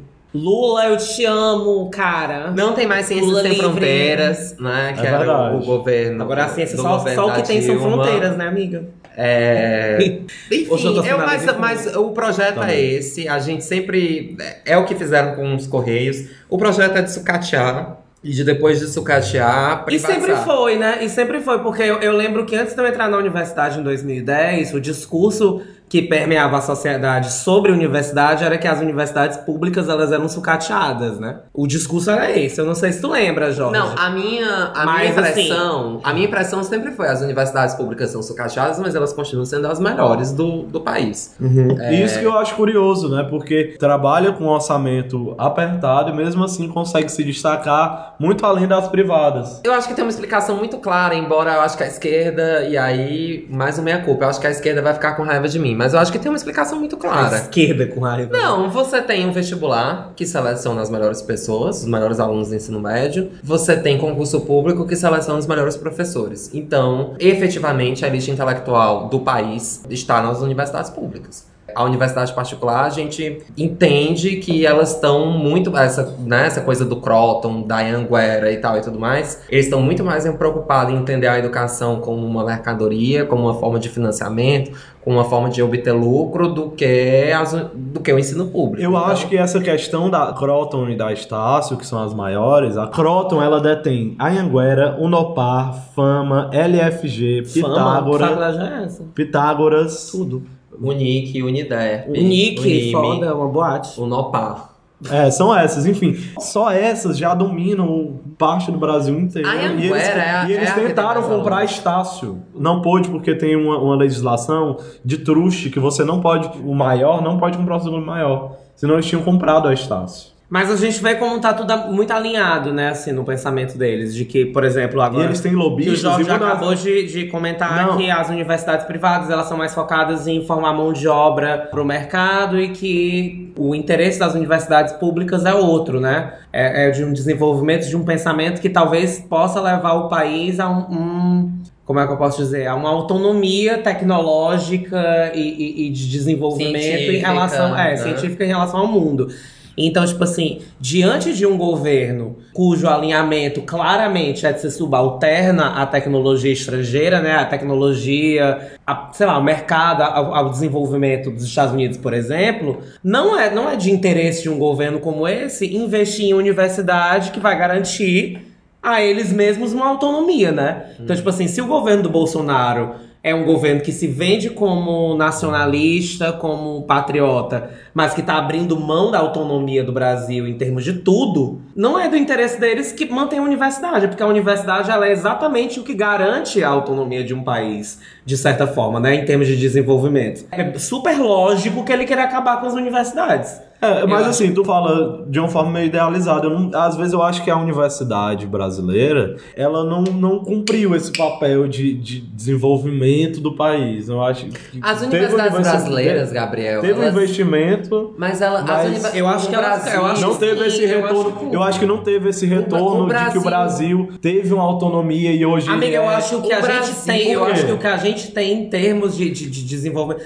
Se, se você for colocar pelo menos, sei lá, a Petrobras, a descoberta do pré-sal, eu acho que muito disso se deve a, a pessoas que, que têm a sua formação, que têm o seu pensamento construído dentro de universidades É. públicas. Eu Entendeu? Tipo, eu acho que muito de tecnologia Você pode também. estar certo. Tem um ponto ainda da irmã do Paulo Guedes, a Elizabeth Guedes, que é vice-presidente da Associação Nacional das Universidades Privadas, e ela é lobista das instituições privadas. Você não Só- sabia disso? Só, eu sabia, só uma coisa, Assassino. Gabriel. O, o- a primeira universidade do Brasil é de 1920. Então a gente não tem nem 100 anos de universidade nesse país. Se você pegar a América Latina, é, tem Argentina, Mas eu não Chile, tô tem- falando isso nem como Mas opinião não, é- minha, é o que não, a é população você- sente, entendeu? Não, mas a, a- a- Lacra, Jorge. Não, desculpa, gente. Eu, vou, eu vou ter que fazer esse papel aqui. Amo armas de Tiburi. Eu vou ter que fazer esse papel aqui. Faça. O Jo- Jorge, você foi convidado pra Não, isso. gente, a, a universidade não tá pra servir as pessoas dessa forma. Ela é um campo de conhecimento, de construção de pesquisa, de construção de entendimento sobre o mundo. Não, Ela eu não- entendo, mas é porque o, o Márcio estava fazendo agora um discurso de que a universidade ela segura o país. Eu não sei se é por aí. Não, não, não. Eu, eu acho que é por aí no sentido de Eu não que falei que os segura o país Os países. Você estava argumentando isso. Os países que têm poder tecnológico ou poder econômico, na, enfim, no mundo, são países que têm produção científica forte. Tem o case da Coreia Sim, do Norte ou da Coreia do Sul, Que né? tem produção industrial forte, que tem entendimento tecnológico forte e que tem também filosofia forte. Se você pegar China, China tem uma medicina que não é a medicina ocidental, mas que tem uma medicina oriental, que tem uma filosofia oriental que é forte. Se você pegar os Estados Unidos hoje, os Estados Unidos recentemente têm uma filosofia forte. Se você pegar na Europa, os principais pensadores que são lidos em qualquer área são da Alemanha, da França, é, às vezes da Itália. São os países mais. e na Inglaterra. São os países mais fortes da Inglaterra, da Europa, desculpa. Tá de alguma maneira ligado. Eu não sei se é efetivamente a causa ou se é o efeito, mas eu Entendi. acho que um pensamento científico forte, uma universidade forte, uma pesquisa forte é sintoma de um país. Está diretamente ligado a um país que tem uma soberania nacional, que tem um, um poderio, que tem uma autoridade, Então- que tem um- um- uma. Enfim, tem uma maneira de se organizar por ele mesmo. Então é como se Entendeu? nesse- nesses governos petistas a gente estivesse tentando chegar lá e aí foi sabotado pela crise e por esse movimento da direita. Eu vejo dessa forma. Eu vejo Que dessa a gente forma. ainda tava, tipo, no primeiro degrau de alguns que a gente tem que subir. E aí, na questão da- do desenvolvimento científico e tecnológico do país. Porque é E aí é e uma aí coisa. isso tá sendo mas é uma- é uma- Só uma coisa que também Mas é não uma, é, uma, é, uma, é uma disputa de projetos tão grandes que, assim, eu acho que aqui no Brasil não consi- não É muito difícil haver uma continuidade de projeto. Mas só uma coisa que difícil, também não é discutida Todo agora. governo novo que entra, se, se, se, se for um governo que tenha uma sinalização ideológica diferente, ele vai mudar completamente o projeto de país que tá, vai querer mudar completamente o projeto que está implantado. E aí o, o país acaba não indo pra canto nenhum, entendeu? O- os governos federais, eles são. O governo federal é o responsável pelo ensino superior no, no- no Brasil. Os governos estaduais são responsáveis pelo ensino médio e os governos municipais são diretamente responsáveis pelo ensino básico. Então, é, também tem essa questão, né, de que ah, se fala muito, né, sobre a expansão das universidades durante o governo Lula, durante o governo no comecinho do primeiro mandato da Dilma e tudo mais, mas os governos federais era, são, o governo federal é o responsável pela universidade. Ah, são os outros governos que são responsáveis pelas outras. Né? Assim, o governo federal ele pode criar diretrizes, ele pode financiar o, A educação a educação básica, a educação média, mas ele não é o responsável direto por essas educações. Eu tava né? vendo que o governo do estado do Ceará, que é um case de sucesso no Brasil Uhum. todo, que é repetido o tempo todo, nas gestões tanto dos Ferreira Gomes quanto do PT, é que o governo do estado, ele meio que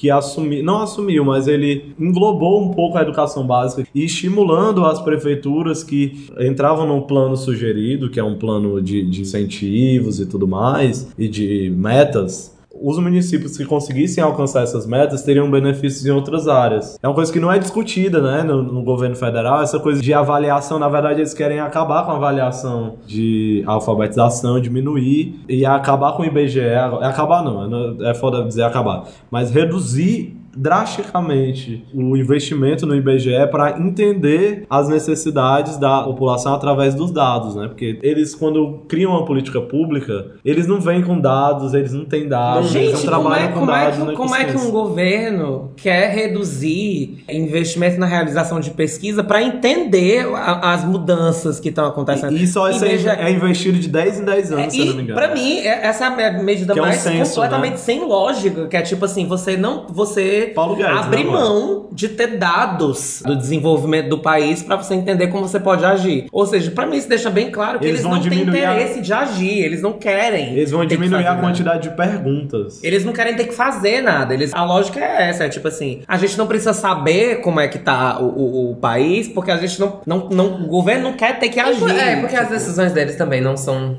tomadas em dados, como o Gabriel falou, assim. É um desprezo. Eu sinto que eles. E aí eu acho que é até um. um- é uma coisa mais filosófica, assim, né? Mais aberta e não é diretamente ligada ao Bolsonaro. Mas existe um, um, um descontentamento geral com a ciência e com o pensamento racional, né? No mundo todo. No mundo Que aí inteiro, tem a onda né? das fake news e da Tem a onda das pós-verdade. fake news, das pós-verdades. Esse movimento da teve- Terra plana agora. Teve a ideia do. Assim, isso começou com a Segunda Guerra Mundial, Sim, né? A bomba sim. atômica. Né? A bomba atômica foi um produto científico, e aí na bomba à atômica você percebe que você consegue destruir a humanidade. Teve Chernobyl, né? A energia, a energia atômica. Anitta. É... Hã? Anitta, né? Um produto científico. Tem, enfim, tem Não, ela é só empresária de si mesma, amiga. Ela... Tem se... as fake news. Tem, assim, o, o século XX ele é formado por uma- um, um entendimento de que a ciência já não dá conta É, ele é triste. de um projeto nacional. O século XX é triste. E pra mim o século XXI é mais triste ainda, né?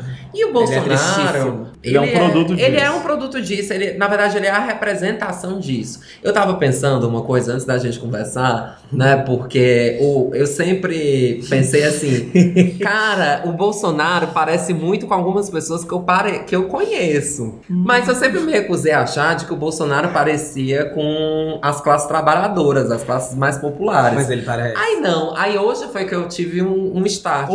assim. Foi. O Bolsonaro, ele é a cara da classe média brasileira. O Bolsonaro é a cara. Mas não é a classe média que é letrada, não é a classe média que é estudada, não é a classe média que É o novo cultura. rico. É, ne- não é nem o novo rico. O Bolsonaro, ele tem aquela cara daquele. É, daquele tiozão, né? Daquele paizão. É o assim. tiozão do churrasco. O tiozão do churrasco, aquele Gente, cara que a- tem tipo uma. A Regina Duarte falou isso. Que é bem. Defendendo ele. Que é bem. Ele é bem carismático, né? Ele, Engraçadão. ele, é dono, ele é dono de uma churrascaria, mas é uma churrascaria que também não é uma rede de É churrascaria. a churrascaria de bairro. É uma churrascaria de bairro, tá entendendo? Em que ele deve conseguir ali uns 20 mil, 30 mil reais, ou seja, ele tem um dinheiro, mas ele não tem poder político, ele também não é sofisticado porque ele não lê, ele não tem, enfim, acesso à cultura, ele não teve acesso a, a pensamento racional E ele e, tal e tudo mais. Ele despreza isso, né? Então, e Ele ele, não ouve odeia podcast. qualquer. Ele não ouve Porque ele não podcast. acha que precisa disso pra, pra funcionar, E né? aí, Porque ele tipo, tem os 20 mil. E a dele. galera que vai pra igreja no domingo, tá entendendo? Eu tava pensando nisso nessa, nessa caricatura do Bolsonaro, de,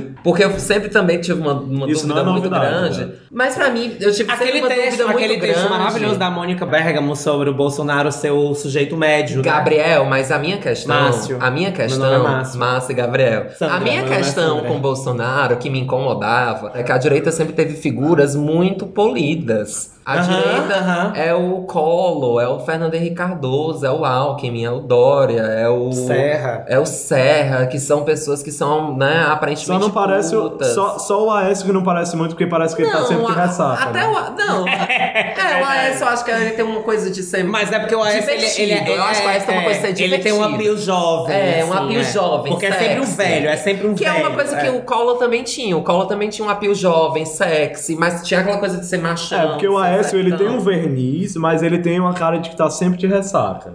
Mas o Bolsonaro, ele tem uma cara de. de, Tio cansado. de to- não, de tosqueira, né? De. Sabe, assim, daquela pessoa que, que realmente despreza uma sofisticação, despreza um, uma- um, um diálogo, despreza. Certo, um- mas pra mim tu não tá falando nada de novidade. Ele não, é mas meio eu que entendo isso. que tu e tá a classe média cientizado. é, é, é- é essa, assim. A classe média ela não acredita em ciência. É, Então, mas é pra A falar classe do- média ela não acredita em educação. Ela, e, e todas essa, essas fake news que Não, eu acho que ela acredita na educação que serve pra alguma coisa. Não é. Não esse cara que conseguiu montar uma lojinha. A churrascaria Ou a sozinho, churrascaria é. sozinho e tudo mais. Ele não acredita nisso. Ele acredita Ele quer que em. você entre numa faculdade pra Ele aprender é- uma profissão, ele é esse- saia, vá ele é- trabalhar e cara, vou consigo ser Não, engenheiro. ele é enfim. aquele cara que tem um carro e escreve Foi Deus que me deu. Entendeu. Ele é isso. Ele não acredita Ele- que foi a ciência, que foi a, a educação que fez algo por ele ou que transformou o entendimento dele do mundo. E aí, quando, só uma coisa, porque quando o Bolsonaro chega e fala, ah, eram né, os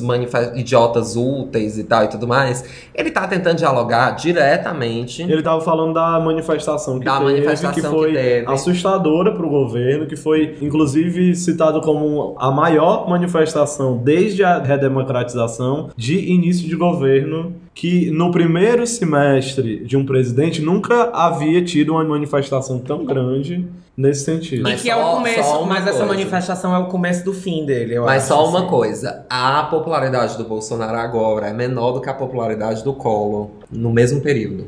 Se você pega os 3, 4 meses da popularidade do Collor, né, assim, 3, 4 meses de mandato do Collor, 3, 4 meses de popularidade do Bolsonaro, Bolsonaro é menos aprovado.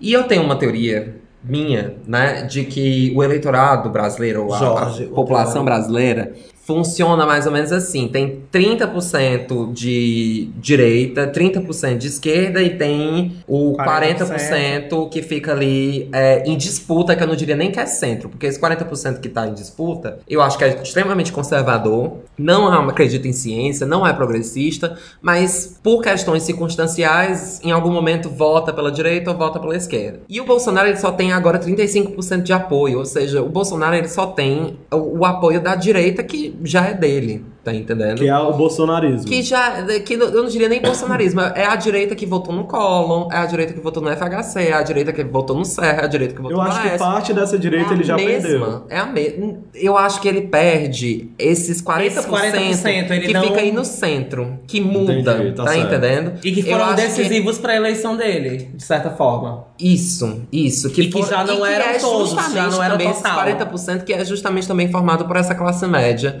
que não tem... é, E ele não tá mais conseguindo convencer nem os tiozão de churrasco.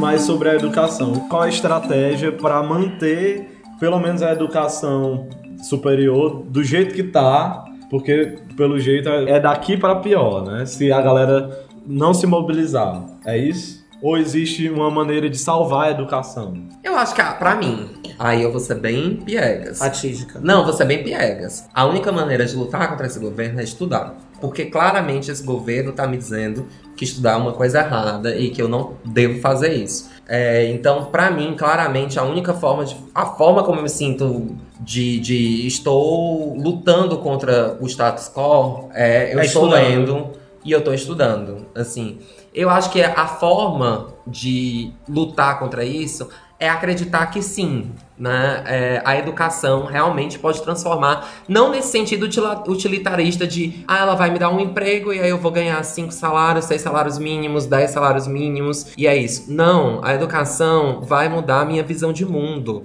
Ela vai me formar, ela vai mudar o meu pensamento, ela vai mudar, ela vai mudar os meus sonhos, ela vai mudar é, a forma como eu lido com as pessoas, a forma como eu compreendo o mundo que tá ao meu redor. Então, a única saída pra mim é acreditar nisso. Isso é educação, né? Eu acho que além disso, eu acredito que a universidade e os estudantes que foram pra rua, eles precisam, de alguma forma, usando a internet, como os bolsonaristas conseguem, eles têm que começar a tentar explicar pra sociedade a importância disso. Porque ao ir para a rua, eles conseguiram dialogar com a sociedade e, e eu acho que conseguiram meio que convencer da importância e mostrar quem são essas pessoas. Eu acho que isso tem que continuar, porque o corte ainda tá dado. A população tem que voltar pra rua. A galera tem que fazer esses videozinhos, tipo que o- os alunos de um instituto federal fez. Aquilo é importante. Tira a mão do meu IF, né, que fizeram uma campanha. Esse tipo de campanha tem que pipocar mais. A UFC tem que fazer uma campanha dessas. Tira a mão do meu IF porque é uma das escolas que mais aprova estudantes para a universidade. Tira a mão do meu IF, porque a nossa escola produz conhecimento, ciência e tecnologia para a comunidade que está inserida. Nós somos os alunos do IF Campus Floriano. E estamos juntos com a UBS na campanha As universidades têm que fazer vídeo. A galera tem que colonizar o debate público. Uhum. Não pode ficar só indo para a rua e só colocando, Uhum. postando nas suas timelines. Tem que fazer barulho pra pelo menos tentar barrar esses cortes. Dia 30, esse podcast vai ser lançado antes do dia 30. Dia 30 tá marcado a segunda paralisação para manifestações em, contra os cortes na educação e consequentemente contra o governo, de certa forma, né? Sim. Manifestações e paralisações do dia 30, expectativas no que é que tu acha que elas vão desbocar e o que é que elas significam agora nesse momento do governo, que já começaram a pipocar na internet, em vários portais, inclusive Estadão, Folha, editoriais e matérias já citando impeachment, já falando em Renúncia. O que é, qual é o simbolismo dessas manifestações e no que é que tu acha que elas vão levar a gente? Tá, assim, pra onde é eu- que a gente vai? Eu vou, eu vou responder, na verdade, eu não vou responder, porque a minha pergunta tá relacionada a isso. Não, é porque tem uma questão que tá me incomodando nessas manifestações. Sendo bem sincero. Manda ver. Né? Eu não sei como é que vocês estão percebendo essas manifestações. Qual é, qual é o Tu tem medo de um novo 2013? Eu tenho medo, não de um novo. eu- de um novo 2013, mas em relação à cooptação dessas manifestações. Pela direita. Não pela direita, mas pelos setores que eu acredito que são os Então, setores que podem ser responsáveis por tirar o Bolsonaro. Eu não acredito que são os trabalhadores que vão tirar o Bolsonaro. Eu não acredito Não, que é são o os estudantes. establishment que vai tirar É o o Bolsonaro. establishment. E quem é o establishment? É a imprensa. Primeiro, mídia, financeiro e setor industrial. E eu acho que esse, esse principalmente o setor industrial, eles estão, eles estavam numa letargia porque eles estavam achando que a reforma da previdência ia ser aprovada, né, no piscar de horas. E aí, esses três primeiros meses do governo Bolsonaro já foi de recessão. É a indústria que tá puxando essa recessão. Então, eu não sei qual é o milagre que eles estão esperando que o Bolsonaro faça para que Gente, se o o. Haddad tivesse sido eleito, a reforma da Previdência, uma, uma reforma da Previdência já estava muito mais avançada. Eu não, sei, o que eu eu não tô- sei, o que eu eu temendo acho é que isso. eu, acho- eu acho Não que tem é o habilidade 2, política. 3. O que eu tô temendo é isso, porque assim, eu acho que tudo que o Bolsonaro tá colocando tá criando uma cara ruim porque tá debaixo do guarda-chuva do governo do Bolsonaro que tá um desastre. Quando, se o Bolsonaro sair, tudo que tá estão querendo passar agora e não tá passando por causa do Bolsonaro, porque ele se auto-sabota, vai continuar em pauta pra ser passado. sim, e com vai certeza. conseguir ser passado porque depois do Bolsonaro é muito fácil você ter um governo que seja minimamente estável e organizado. Eu assim. acho o seguinte, não existe Então, governo assim- pior do que o Bolsonaro. Existe um governo igual no sentido de, de proposta, porque eu acho que o Bolsonaro Mas mais apresenta maquiavélico, pior. porque, Porque assim, porque é bem Bolsonaro, construído, mas o mais maquiavélico. ele é o Vélez Rodrigues e o Mourão pode ser o Weintraub. É, Que é a pessoa que isso, vai, sim. que é competente em, em destruir a Não, porque pra mim o problema é discurso. O Bolsonaro, ele não consegue, minimamente, eu acho que ter um, um- um- um trabalho de gerência do que ele faz, assim. Ele passou 20... Gente, ele passou 27 anos trabalhando como deputado e ele não fez nada. Então, tipo assim, era muito claro que ele não tinha esse aspecto de O liderança. momento mais icônico do mandato dele foi a briga com a Maria do Rosário. Mas- diálogo. mas- Então, tipo assim, se ele sai e entra uma pessoa que tenha minimamente uma capacidade de diálogo, todas as coisas terríveis que o Bolsonaro queria fazer queria passar, vão passar. Só- E vão passar bem. Por que, que eu tava falando dessa ideia do Bolsonaro sendo esse cara que representa essa classe média que, né, e tal? É porque eu sempre me incomodei com a ideia do porquê que o setor financeiro, porquê que o setor industrial, porquê que o establishment apoiaram esse cara que era o contrário do que eles sempre pregaram, né? E aí pra mim é porque eles viram o Bolsonaro, não sei, a minha teoria de hoje, porque eles viram o Bolsonaro como esse cara capaz de cooptar a classe média para pro projeto deles. Só que aí tem um problema, porque o establishment acha que consegue controlar essa fúria da classe média, né? E achou que poderia controlar o Bolsonaro. Só que Ficou claro que não. viu que, na verdade, e nem porque o Bolsonaro não precisa nem ser controlado, porque, não sei, né? O negócio tá tão problemático que nem parece que alguém tá tentando controlar ele e ele tá lutando pra uma outra coisa. Só porque ele realmente não sabe o que fazer. Eu acho que ele é tentaram controlar, não deu certo, ele não quis ser tutelado, e aí ele começou a recorrer pro Olavo de Carvalho, e aí ele tá completamente Ele, isolado. é, eu- Eu, concordo no deslumbramento, mas pra mim, se fosse só deslumbramento, a pessoa que é só deslumbrada, e, e se ele quisesse só a fama, os benefícios de estar na posição de presidente, eu acho que ele se deixaria levar e faria o que dissessem. Mas eu acho que ele tem uma estupidez que se mistura com esse deslumbramento dele, que faz com que ele queira parecer que ele tá no controle, faz com que ele queira parecer que ele tem uma voz, que ele tem uma fala Sim, ali dentro. E é isso que causa esses, esses ruídos, entendeu? Que é tipo assim: não, tá bom, Bolsonaro, vai lá, viaja pros Estados Unidos, tira uma foto com o Trump e não sei o que, ele vai, felizão. E aí quando ele vê que o dele tá na reta, e aí alguém diz: não, agora você vai ter que dizer isso, isso, isso. Aí ele: não, não vou. Mas aí você fala, ah, por, que, por que, que você não vai dizer? Você tem que dizer, então. Não, mas eu não, não gosto disso, não sei o quê. Aí pega e vai no- na, na contramão, só pra ir contra e, e gera todo um, um problema, entendeu? Tipo aquele caso de uns deputados, inclusive o capitão Wagner e uns deputados de alguns partidos aliados pequenos, que foram conversar com o Bolsonaro sobre os cortes, sobre o protesto que ia acontecer no dia seguinte. Aí ele pegou o celular, ligou pro Weintraub e disse: E aí, Weintraub, vamos lá, vamos cancelar esses cortes aí disso daí.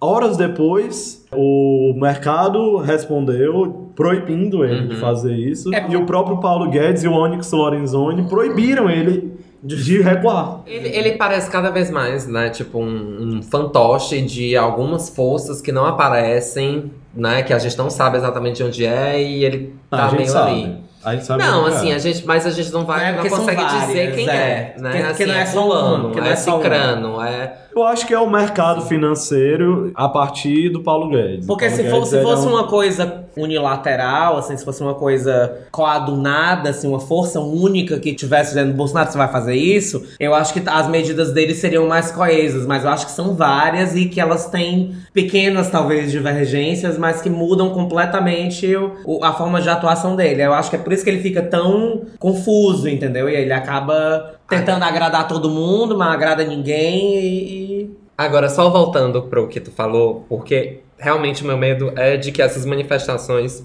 se tornem um novo 2013, não por conta das manifestações Não por si, né? Mas pelo, pela cobertura que a mídia tá fazendo das manifestações. Tu vê com muita desconfiança. Eu tô vendo com uma desconfiança muito grande, porque da forma como a Folha e a Globo estão cobrindo as manifestações, é muito próximo da forma como eles nem cobriram 2013, porque nem 2013 era dessa forma. Era da forma como eles estavam cobrindo as manifestações do impeachment de 2016, a favor do impeachment. Sim. Né? Que era aquela. Total. Eu vi a Globo 10 horas da manhã, 11 horas da manhã. Ah, porque vai ter manifestação 14 horas em tal canto. Que é convocando as pessoas. É convocando as pessoas, né? Não, a gente E sabe que, é que a Globo quer. ideia- Ela quer um Luciano Huck da vida na presidência da República. Mas é porque a Globo ainda continua nessa. E aí tem essa coisa Globo e Bolsonaro. A Globo ainda tem essa, essa ideia de uma direita certinha, Liberal. bonitinha, liberal, né? Educadinha e tal, que é Com diferente. verniz. Com verniz, que é diferente do que o Bolsonaro.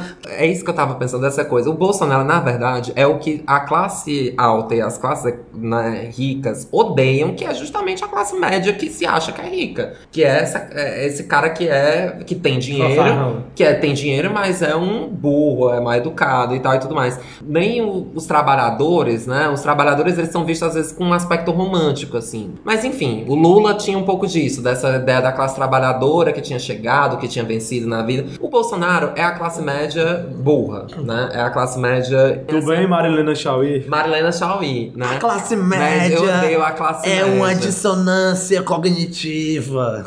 Mas é, eu, eu tô achando muito esquisito. É Primeiro uma porque- aberração semântica. E primeiro porque esses meios de comunicação. Eu acho bizarro. Esses meios de comunicação, eles tendem, quando eles querem diminuir as manifestações, eles falam, né? Ai, os militantes, os movimentos sociais, as centrais sindicais, né, se reuniram contra tal coisa. Agora não, são os militantes, os manifestantes. Claro. Os estudantes. Os estudantes, claro, eles podem ter percebido realmente uma adesão que era para além do reduto tradicional da Da esquerda. Uni, né? Pode, pode. Mas eu também não acho que as manifestações tenham ido muito além da esquerda. Eu acho que, basicamente, Eu quem tá que- na rua agora foram- é de esquerda, é de centro-esquerda. E a pauta é muito clara. É em defesa da universidade pública Sabe da uma coisa educação que eu- pública.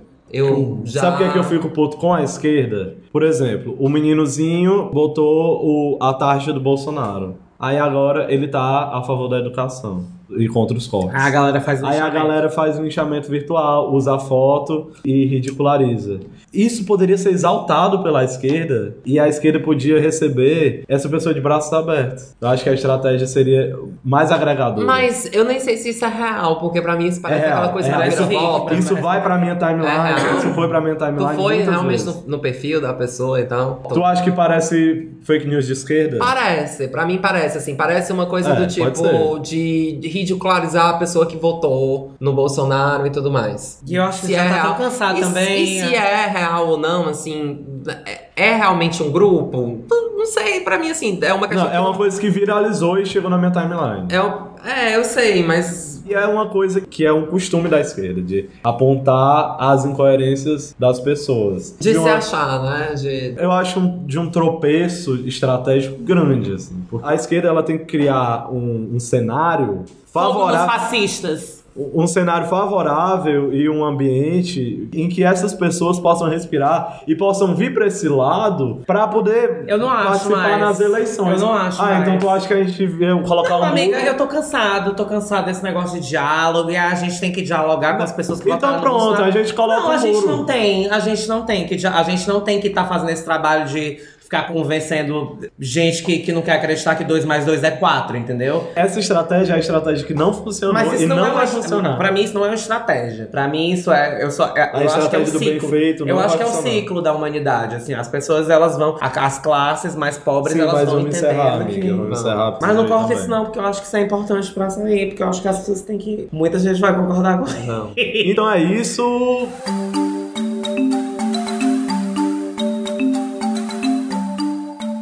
Jorge, muito obrigado pela sua participação aqui no nosso podcast hoje. Eu eu queria ter abordado mais a situação das universidades hoje, né? Eu queria te perguntar, tu como professor, como é que as coisas estão, mas a gente falou um pouco por cima, mas eu acho que já foi o suficiente, né? Então. Não, eu acho que é isso. É, tipo, né? já foi o suficiente, né? É, eu acho que dá, dá É, eu acho dá que a gente falou bastante mal do Dá pra entender qualquer coisa a gente posta junto da, da edição, quando a gente postar umas fotos dos banheiros públicos da universidade, dos ar-condicionados que não prestam, e aí vocês tiram as conclusões por si mesmos, né? Porque eu acho que. Aí, voltando eu acho que eu tava da, dizendo. quem ouve daí nada tem um Vídeo vídeo mostrando as condições da universidade, essas coisas, sabe? Eu acho que precisa Que nem de fizeram nas ocupações das escolas, né? É. Lá em São Paulo. E aí, Jorge, você tem alguma consideração final, algum conselho pra dar pros Nadicas? Foda-se o É, establishment, né, amiga? Vão pra rua, mais cuidado com a Não, população. não manda ir pra rua, não, porque manda ir pra, mandar ir pra rua é tipo. Mandar, é. muito- a galera da direita tá. Quando a galera da direita usa vem pra rua, não sei o que, é tão nojento. Pois eu acho que tem que se apropriar mesmo da, da linguagem É. e colonizar. O, não, o que eu tenho pra falar é, É da gente, não, da É gente pesado. realmente pensar na educação como esse momento revolucionário e de e de libertação, né? E não utilitário, de Hashtag não Paulo Freire. Enfim, E seja... sem medo, né, amiga? Enfim, o que eu tenho pra falar é que o conhecimento é libertador e as universidades, elas precisam ser espaços de liberdade. Eu acho que a gente tá vivendo um momento que o, o Brasil dificilmente vai entender isso e se a gente pegar a história, poucos foram os momentos que a gente entendeu isso. No olho do furacão. É, sou, eu sou um pessimista, então eu não, eu não vejo saída fácil para o que a gente está vivendo.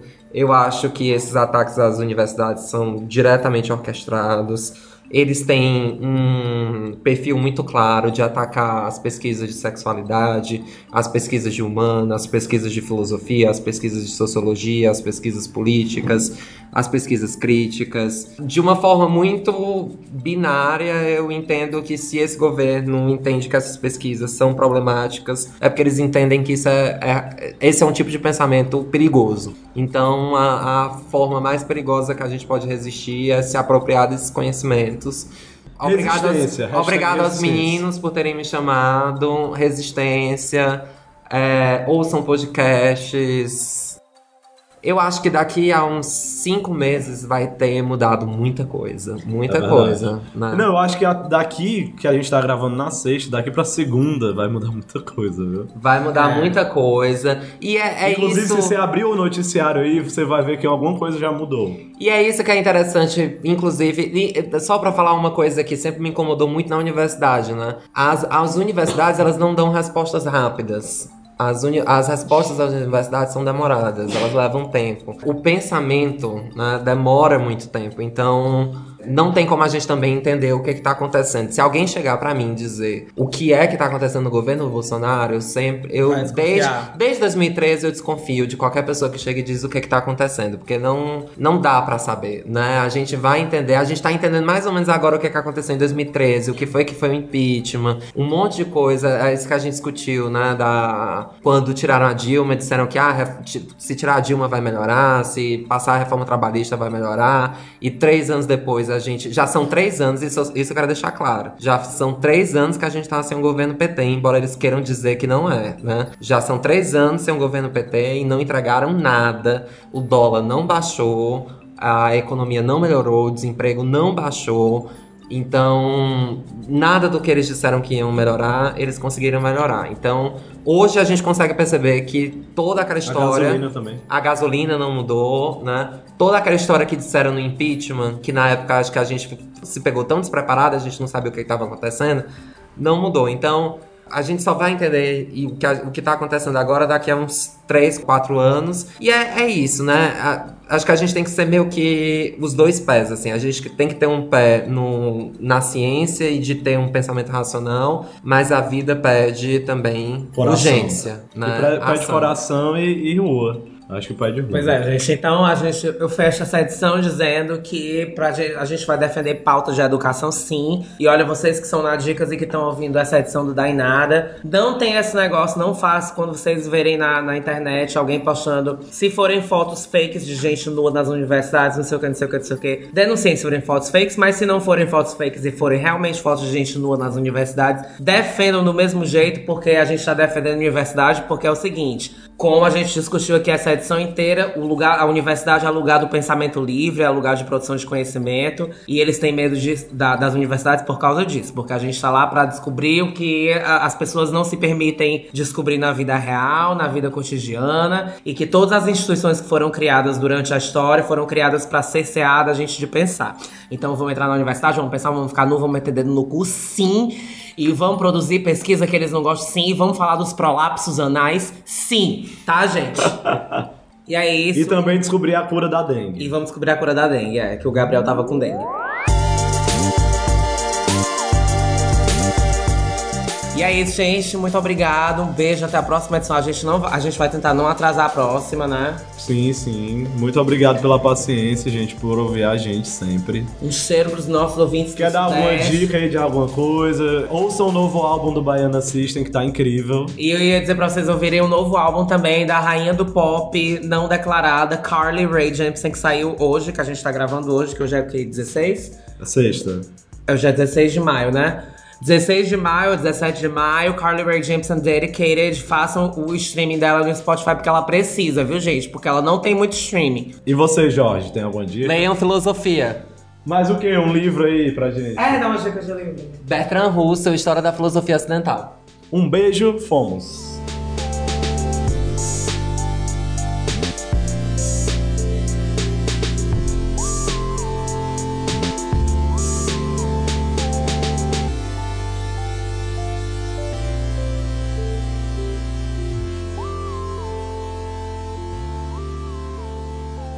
Ah, é muito bom falar de educação.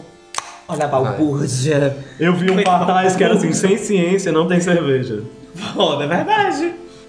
Alô? A Luísa. Oi? Rapaz, eu tô gravando aqui, eu não sei, eu acho que. É deixa eu ver, são. Ah, já são 9 horas, né? Eu tô pensando em de- depois daqui ir lá no. Sabe onde é o The Lights?